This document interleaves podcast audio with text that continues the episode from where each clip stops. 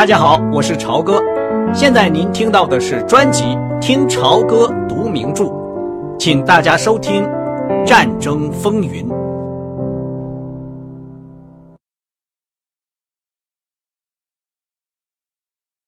帕格·亨利绷着脸，一声不响，心不在焉的喝着法国式奶油汤，吃着伦敦式烤鸡和草莓馅饼。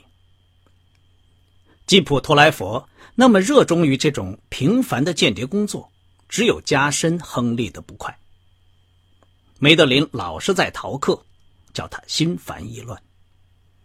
但最糟糕的，还是华伦那个随便讲出来的消息。帕格既觉得骄傲，也觉得害怕。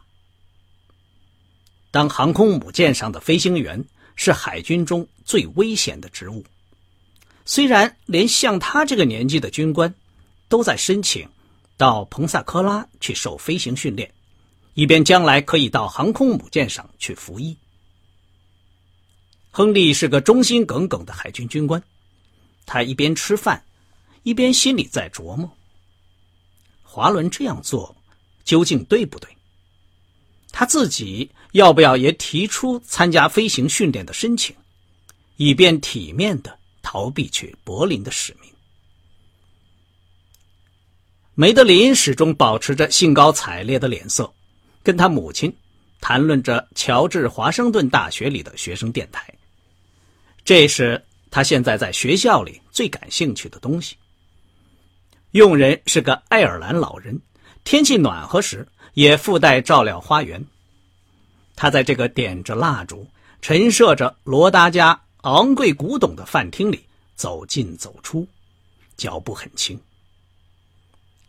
罗达也出了很多钱来支付家庭费用，这样他们才能在华盛顿保持现在这样的生活方式，和他的那些老朋友们待在一起。维克多·亨利虽然满肚子不高兴，却有苦说不出。一个海军中校的薪水实在是不多，而罗达。是过惯了这种比较豪华的生活的。梅德林在他父亲的额上吻了一下，很早就离开了餐厅。吃甜食时，餐桌上依旧是阴沉沉的一片寂静，只听见那个老佣人轻轻的脚步声。罗达一句话也不说，等着她丈夫的心情逐渐好转了。他才愉快的微笑着说：“好吧，我们现在去喝白兰地和咖啡吧。”佣人把银餐具铺开在桌子上，开亮了假壁炉里一闪一闪的红灯。罗达耐心的等着，直到她丈夫在她喜爱的椅子上坐好，慢慢的喝着咖啡和白兰地。于是他开口说：“帕肯，知道吗？”拜伦来信了。什么？他真的还记得我们？他的身体怎么样？他们已经有好几个月没有收到儿子的来信了。亨利常常做噩梦，梦见他儿子死在意大利一辆掉进水沟还冒着浓烟的汽车里，或者梦见他死于其他的方式，或者受了伤。不过。他从接到最后一封信以后，一直就没有提起过拜伦。他身体挺好，他目前在西耶纳，他已经不在佛罗伦萨学习了，说他已经对美术感到厌烦了。我听了一点也不觉得奇怪。西耶纳，那个地方仍旧是属于意大利，是不是？是的，靠近佛罗伦萨。在托斯卡纳山区，他一直在托斯卡纳山区游荡。他现在似乎对一个女孩子有了好感。一个女孩子，什么样的女孩子？是意大利姑娘吗？不不不，是一个纽约姑娘，娜塔莉·杰斯特罗。他说他叔父是个名人。我明白了，他叔父是谁呀？是个作家，他住在锡耶纳，名叫艾伦·杰斯特罗博士。布拉尼说，他曾经在耶鲁大学教过历史。信在什么地方？在电话桌上。几分钟后，他拿着信回来了，还拿来一本有厚厚的封皮的书，封面上印着一个白色的十字架和一个蓝色的六角星。这就是他叔父写的。哦，真是不错，一个犹太人的耶稣。这本书是某一个读书会寄来的，你有没有看过它？我看了两遍，写的好极了。亨利印着黄色的灯光，翻阅他儿子的信。事情看来进展的相当快。他好像挺可爱的，罗达说。不过他过去也有过这种情况，九天的热恋。亨利中校把信轻轻的扔在咖啡桌上，又给自己倒了杯白兰地。我过会儿再细看。他还从来没有写过这么长的信，信里有什么重要的话吗？他说他想要继续留在意大利。真的吗？他打算怎样生活呢？他跟杰斯特罗博士一起做点研究工作，那个姑娘也在那儿工作。他认为靠他自己所挣的钱，加上从我母亲的信托基金里拿到的不多几块钱，就可以凑合了。他是认真的吗？亨利盯了他一眼。连拜伦·亨利也谈起自己养活自己了，这倒是自从你生下他以后，从他那儿听到的最大的新闻。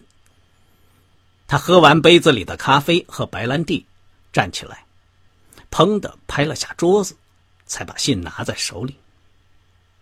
别生气，帕克，拜伦。是个有点奇怪的孩子，不过他很有头脑。我还有点工作要做。亨利进了他的私人房间，点上一支雪茄，把拜伦的信仔细看了两遍。这个房间是女佣人的房间改装而成。楼下原有一间漂亮的书房，装着落地窗，从窗户望出去。可以看到花园。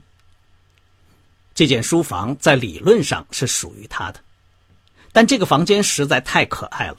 罗达有的时候喜欢用它来接待客人。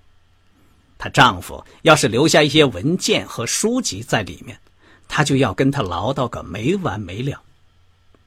这样过了几个月，亨利就把几个书架、一张小床、一张用旧了的小书桌。搬到原来给女佣人住的小房间里，自己也住在里面。他对这个小天地感到非常的满意。过去住过的驱逐舰的仓房，比这个房间还要小得多呢。亨利抽完雪茄，就向他那家旧的手提打字机走去。他把两个手放在键盘上，停了片刻。注视着桌上镜框里的三张相片。华伦穿着军装，刺猬似的头发，严肃而孩子气的脸。他将来一定会是海军将军的接班人。梅德林才十七岁，但看上去要比现在年轻的多。拜伦站在中间，挑衅似的大嘴，半闭着的善于分析的眼睛。又浓又密的头发，有点像瓜子型的脸上，奇特的混杂着温柔和桀骜不驯。拜伦的外貌既不像他母亲，也不像他父亲，他只是怪模怪样的，像他自己。亲爱的博拉尼，你母亲和我接到了你的长信，我打算认真的对待这封信。你母亲宁愿。一笑置之。可是我记得你过去从来不曾写过这样长的信，也从来不曾用这样的言语形容过一个姑娘。我很高兴你身体很好，还找到了有收益的工作，这是个好消息。我从来不曾认真看待过你要学美术的这件事情。现在谈谈娜塔莉·吉斯特罗。在这个可悲的日子和时代，尤其考虑到德国目前发生的情况，我要首先表示，我对犹太民族没有一点偏见。我跟他们的交往不太多，因为海军里很少有犹太人。在海军学院学习的时候，我们班上有四个犹太人。在一九一一年，这也是很罕见的现象。他们中间有一个毕了业。他叫汉克·高尔德法伯，是个很好的军官。那么，在这儿，在华盛顿，对犹太人的偏见非常深。他们做生意的本领太大，那么最后终于遭到了误意。不久前，你母亲的一个朋友讲给我听一个笑话，我听了并不觉得好笑。大概是因为我自己的祖先来自格拉斯哥的缘故。他说：“国会图书馆里三本最薄的书是《苏格兰慈善事业的历史》《法国妇女的贞操》和《犹太人生意道德的研究》。”这种笑话可能是希特勒宣传的影响，不过讲给我听这个笑话的人是个很好的律师和基督教徒。你最好仔细想想结婚的深远意义。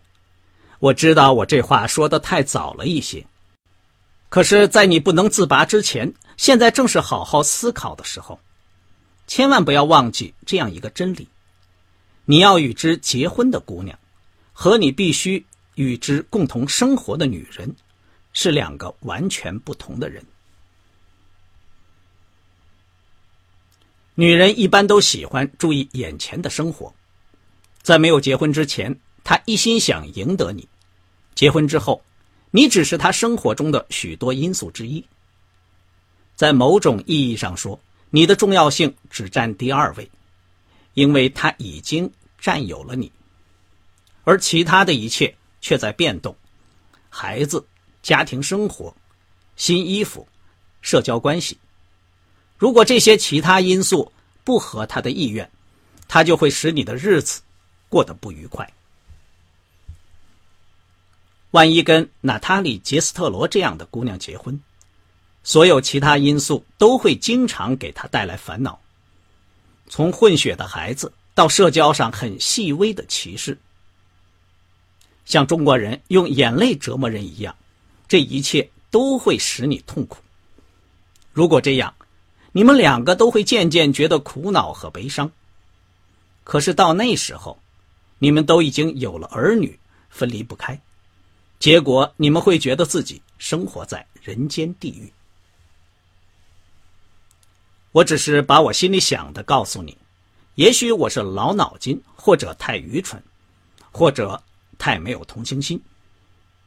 我不在乎这个姑娘是犹太人，虽然说孩子们的信仰将会成为一个严重的问题，因为我觉得你是一个很好的基督教徒，比现在的华伦更好。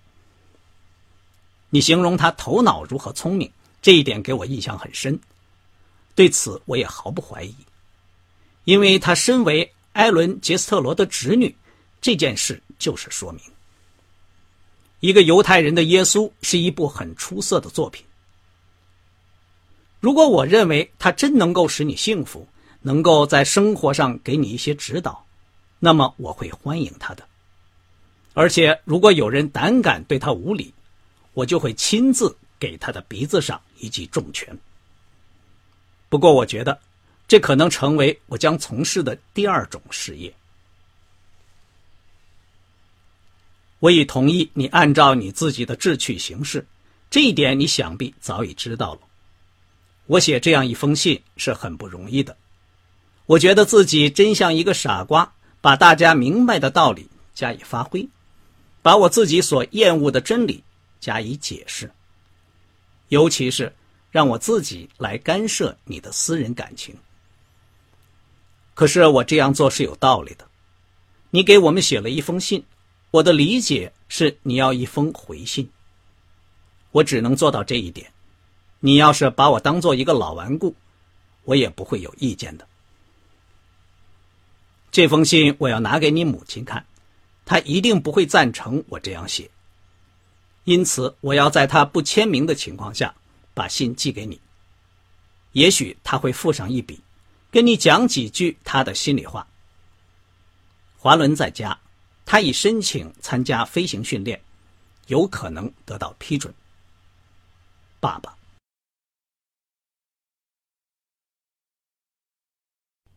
刚才您听到的是《听潮歌读名著：战争风云》，谢谢您的收听，我们下次节目再见。